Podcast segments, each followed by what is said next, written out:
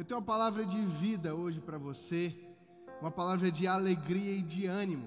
Eu espero que o Senhor fale ao seu coração e que você seja completamente inundado pela certeza daquilo que o Senhor vai fazer.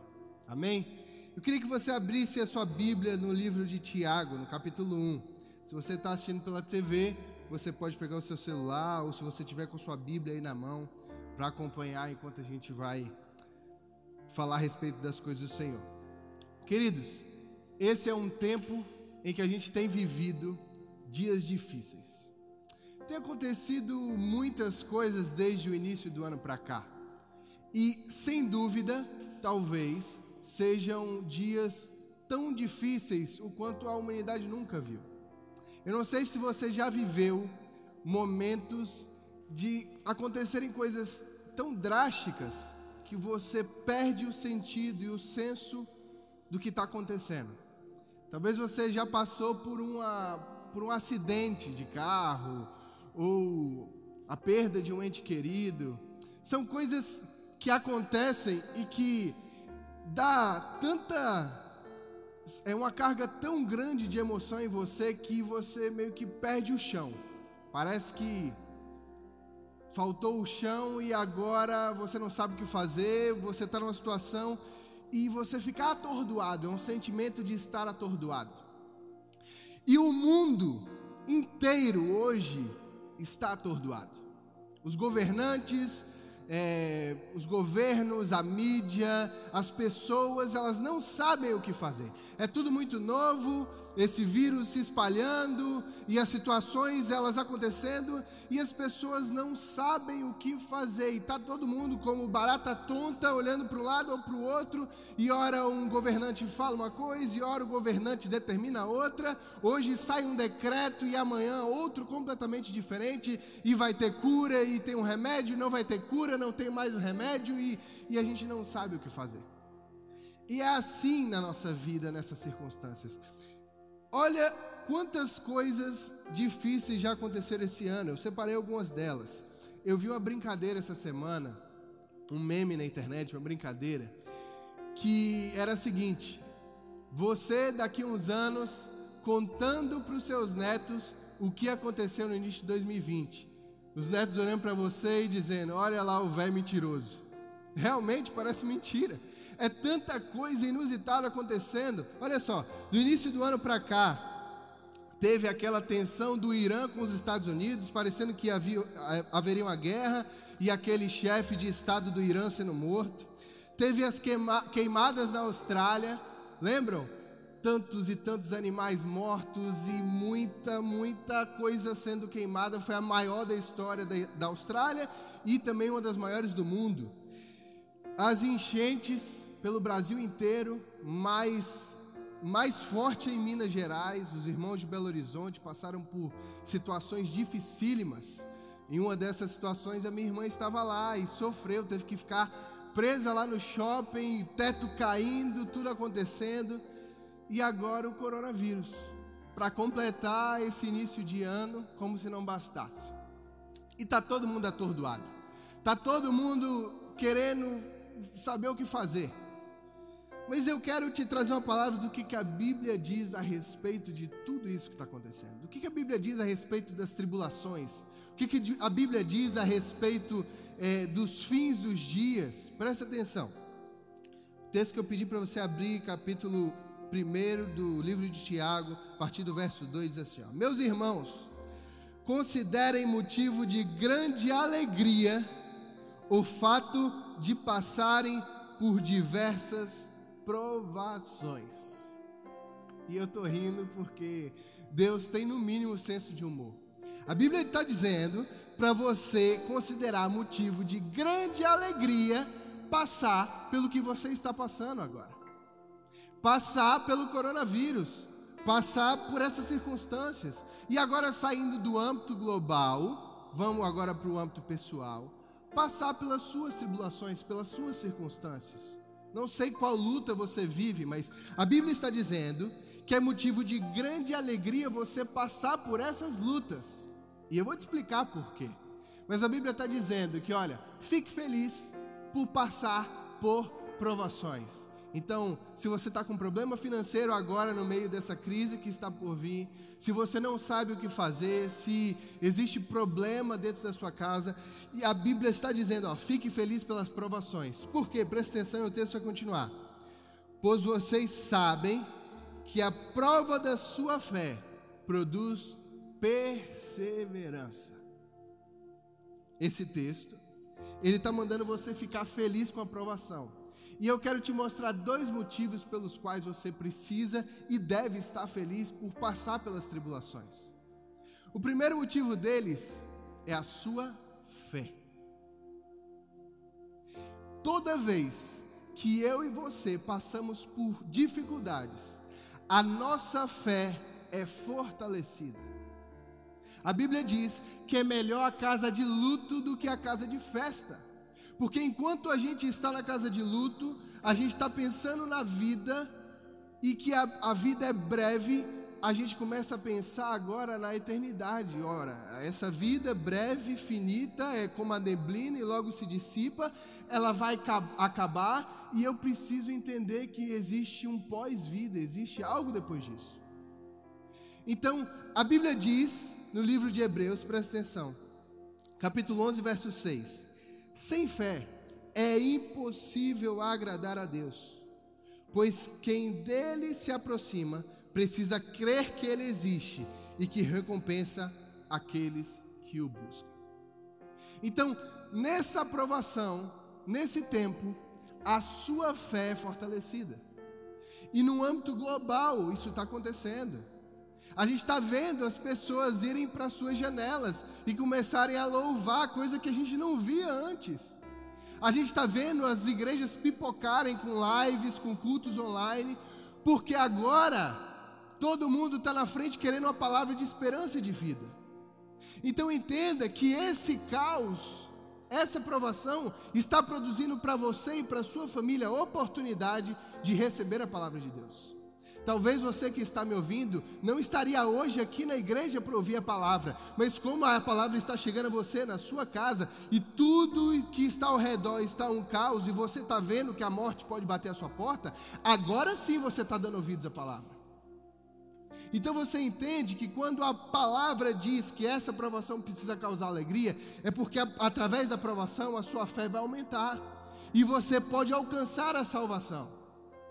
Mas existe mais um motivo de alegria, presta atenção. Mateus, no capítulo 24, a partir do verso 6. A gente está vivendo dias tão inusitados que as pessoas começaram a pensar no fim dos tempos. E eu queria falar só um pouquinho a respeito disso. Olha que Mateus 24, a partir do verso 6 diz: Vocês ouvirão de guerras e rumores de guerras. Acabei de falar. Você lembra pouco tempo atrás do, do imperador coreano enlouquecendo e querendo iniciar a guerra, agora essa tensão Irã e Estados Unidos, e o coronavírus chegou e todo mundo esqueceu disso, mas os rumores de guerra estão acontecendo. Mas não tenham medo, a Bíblia diz. É necessário que tais coisas aconteçam. A Bíblia diz: é necessário, tá certo, precisa acontecer mas ainda não é o fim. Calma que não está acabando ainda não. Porquanto se levantará nação contra nação, reino contra reino, e haverá fomes e pestes e terremotos em vários lugares. Mas todas essas coisas são o princípio das dores. Então eu tenho uma notícia boa e outra ruim nesse versículo. A notícia boa é que a Bíblia diz: é necessário, é para acontecer. Então está no controle de Deus, está debaixo do governo de Deus, nada saiu do governo de Deus. Mas a notícia ruim é que é o princípio das dores. Isso quer dizer que vem mais e que vai piorar.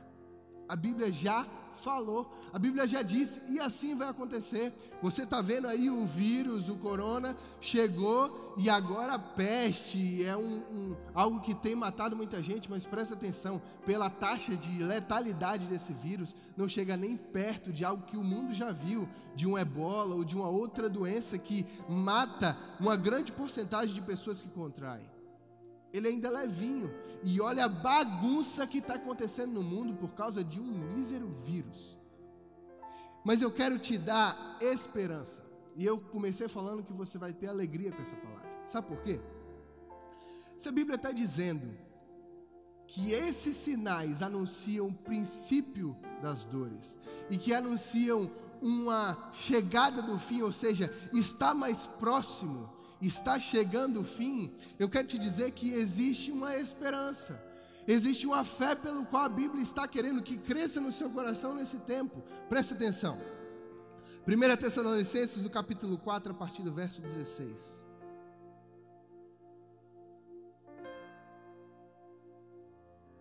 Existe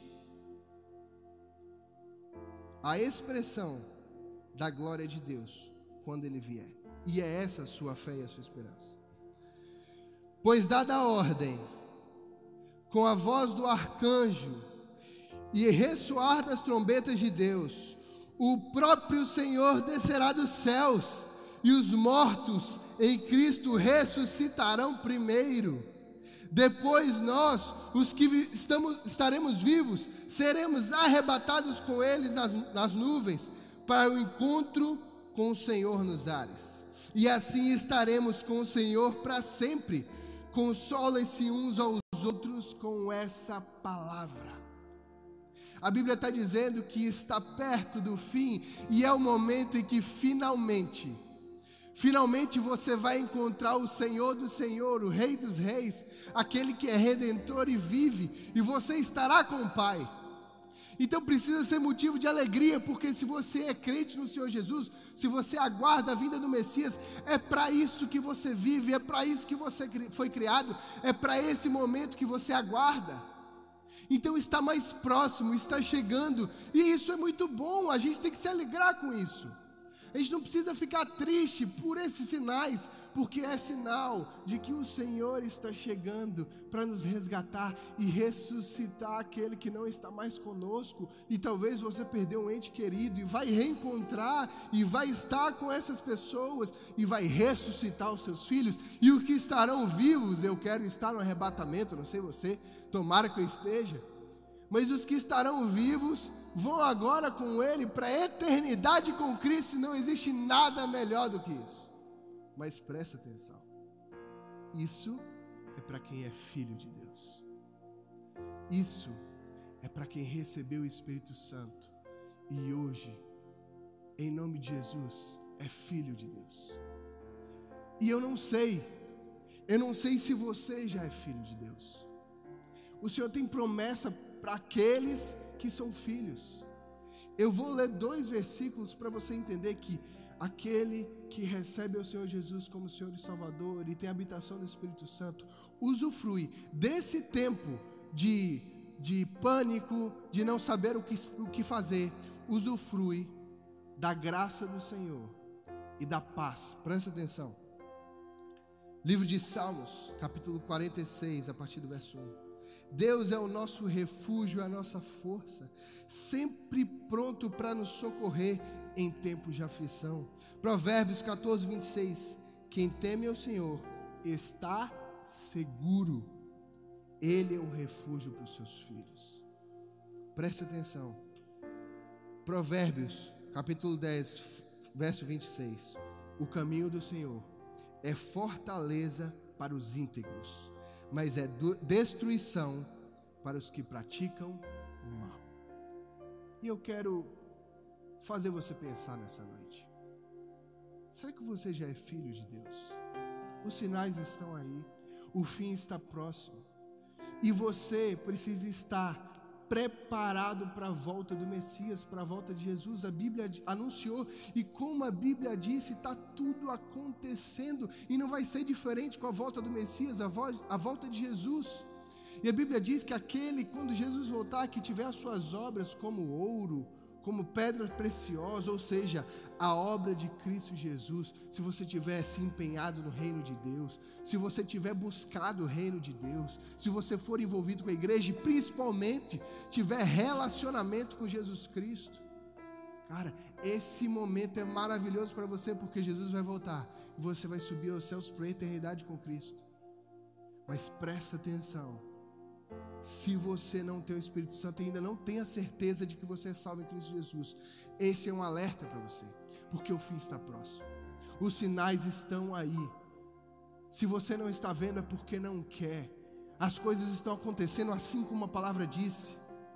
E você precisa estar preparado. Então eu quero fazer um convite a você essa noite. Não é necessário muita coisa para receber isso que a Bíblia está dizendo, inclusive os benefícios de se refugiar no poder de Deus nesse tempo. Basta entregar sua vida a Jesus. Basta aceitar o Senhor Jesus no seu coração, confessar o nome do Senhor diante dos homens. Talvez você está aí com a sua família, expresse agora para eles: olha, eu quero aceitar o Senhor Jesus. Se você nunca fez isso na sua vida, ou talvez você já tenha feito isso, mas tem, está afastado de Deus e está sentindo que se Jesus voltar nesse tempo, você está dentro d'água ou, ou pior, está no fogo, porque é inferno. Então eu quero orar com você essa noite. Se você quer entregar sua vida ao Senhor Jesus essa noite, abaixe a sua cabeça, feche os seus olhos. Talvez você esteja sozinho na sua casa, talvez você esteja segurando o celular. Ou talvez você esteja com outras pessoas, não importa. Como você estiver agora, feche seu olho, abaixe sua cabeça, e eu quero orar por você, e você orar junto comigo. Senhor Jesus, eu quero entregar a minha vida ao Senhor. Eu estou entendendo, Deus, que o fim está próximo e o Senhor retornará, assim como a tua palavra disse. Mas, Deus, eu não quero ser encontrado como alguém que está mais ligado aos prazeres da carne e a esse mundo do que ao Senhor. Deus, eu entendi que essa palavra para mim, eu entendi que eu preciso me refugiar nos teus braços nos dias difíceis, mas Deus, principalmente eu preciso da vida eterna. Então, Deus, eu te peço que o Senhor escreva o meu nome no livro da vida. Ore comigo, repita: Deus, escreve o meu nome no livro da vida. Eu reconheço ao Senhor Jesus como meu Senhor e Salvador e nesse momento entrego o meu coração inteiramente a Ti. Em nome de Jesus. E talvez você fez essa oração comigo essa noite. Se você de fato fez isso, testemunhe isso para as pessoas que estão à sua volta. Talvez já tenha gente aí do seu lado e eu queria que você testemunhasse daquilo que você fez. E se você estiver sozinho, saia da onde você estiver. Se tiver alguém perto, só fala, cara, entreguei minha vida a Jesus, eu só queria que você soubesse disso, porque eu preciso fazer isso. A Bíblia diz que nós precisamos confessar o nome do Senhor Jesus diante dos homens para Ele confessar diante do Pai. É necessário que outras pessoas saibam e você testemunhe daquilo que o Senhor fez na sua vida e da sua vida sendo entregue a Ele. Faz parte do processo da sua salvação. Não deixe de fazer isso. E que em nome de Jesus você seja abençoado nesse tempo. E fique feliz porque as tribulações estão vindo e vão passar, mas o que não passa é a palavra de Deus e Jesus que retornará para te buscar. Eu quero te deixar um texto para finalizar esse tempo de palavra. Romanos 12, 12 diz assim: presta atenção. Alegrem-se na esperança, sejam pacientes na tribulação e perseverem na oração. Palavra que eu quero deixar para você essa noite. Tenha esperança e persevere na esperança. Mas tenha paciência, porque o tempo difícil vai passar, a aprovação vai passar, e se a sua fé fortalecer e estiver firme, você vai vencer e ser aprovado. Mas preste atenção, persevere em oração. É tempo da igreja se levantar e orar, e interceder, e orar pelos seus, pela sua casa, e por, pela nossa nação, pelo Brasil e por todo esse mundo que está como alguém que recebeu uma pancada num acidente de carro e está atordoado. O mundo está atordoado. E é agora que a luz da palavra entra para ser luzeiro e direção para aqueles que precisam de Cristo. Em nome de Jesus. Senhor, este foi o tempo, Deus, de receber a tua palavra.